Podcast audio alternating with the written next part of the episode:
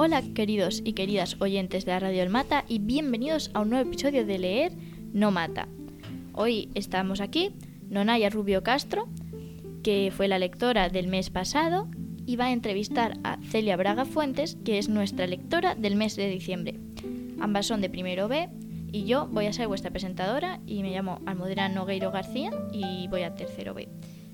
Bueno, eh, estad muy atentos al podcast porque al final vamos a hacer una pregunta que si acertáis correctamente podéis ganar un ejemplar del libro de El Instituto de Stephen King. Bueno, ahora vamos con la entrevista. ¿Qué, qué tal? ¿Estáis nerviosas? Bueno, un poco. ¿Y tenéis ganas de hacer esto? Sí.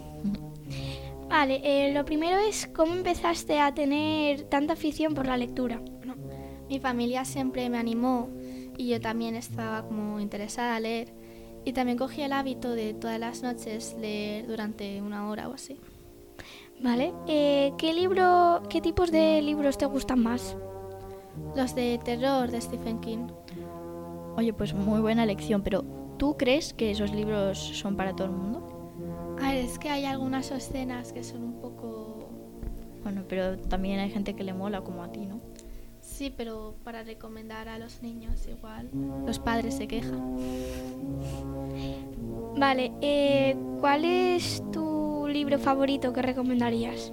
Mi libro favorito es El Resplandor, que es que de Stephen King, que va sobre un hombre llamado Jack Torrance que consigue un trabajo en un hotel que se llama el Overlook de alta montaña y se va ahí con su mujer y su hijo, que el hijo tiene un poder que se llama el esplendor, que es que puede ver cosas que los demás no ven, y se van ahí durante el invierno, eh, durante unos meses totalmente solos y, y aislados, y pues pasan cosas.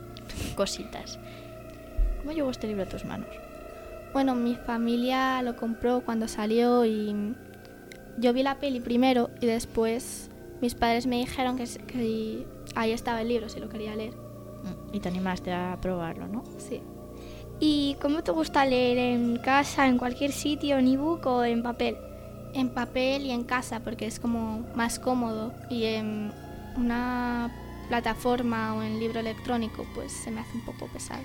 ¿Y viste alguna diferencia en el libro y en la película? Sí, a ver, los dos me gustaron mucho, pero yo creo que es mejor el libro porque algunas cosas que salen en el libro después no salen en la película, como lo que la habitación que no se puede entrar en la película es la 237 y en el libro la 217. Y el poder leer niño en la película es el resplandor y en el libro el esplendor y cambiaron también los animales del seto por un laberinto y pues no sé, y algunas escenas que eran muy buenas la quitaron en la peli. Entonces, Bueno, fastidio un poco. ¿Cuál- Sí. Entonces, ¿cuál prefieres de los dos? el libro. ¿Y cuál es tu escena terrorífica favorita? Mi escena favorita es cuando los animales del seto como que se mueven y atacan a Jack. Y también cuando por la noche oyen como el ascensor subir y bajar y a gente de fiesta y después por la mañana ven que hay queda como confeti y vino en el ascensor. ¿Y disfrutas igual de un libro elegido por ti misma o por uno que te haya elegido tu profesor? Yo prefiero elegidos por mí o recomendados para mí, porque si es elegido por mi profesor o por alguien es como que te da la sensación de obligación de que tienes que leer el libro. Pero normalmente te gustan al final aunque te obliguen a leerlos o no. Bueno, depende, pero disfruto más si lo elijo yo. Mm. Bueno, eh, esta ha sido la entrevista, esperamos que os haya gustado y ahora llega el momento del sorteo. En este caso vamos a hacer una excepción porque el libro que ha recomendado Celia, aunque sea muy bueno, eh, puede no ser apto para todos los públicos. Entonces lo vamos a reemplazar por otro libro de Stephen King que se llama El Instituto y ahora os voy a contar de qué trata. El libro trata de un niño de 12 años llamado Luke Ellis que es raptado misteriosamente después de que hayan matado a sus padres.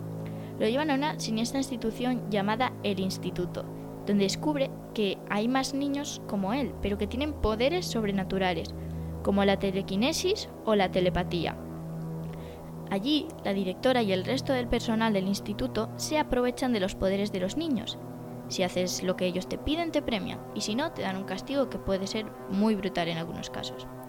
Luke se da cuenta de que sus compañeros van desa- desapareciendo lentamente y se obsesiona con escapar de aquel sitio cuanto antes. Ahora bien, la pregunta que vamos a hacer acerca de este libro es, ¿qué dos poderes sobrenaturales hemos mencionado al hablar de él? Si sabéis la respuesta, podéis escribirla en una papeleta y llevarla a la una de la biblioteca para participar en el sorteo. El que salga elegido y tenga la respuesta correcta, obviamente, le regalaremos un ejemplar de este libro. Esto ha sido todo y recordad que leer no, mata.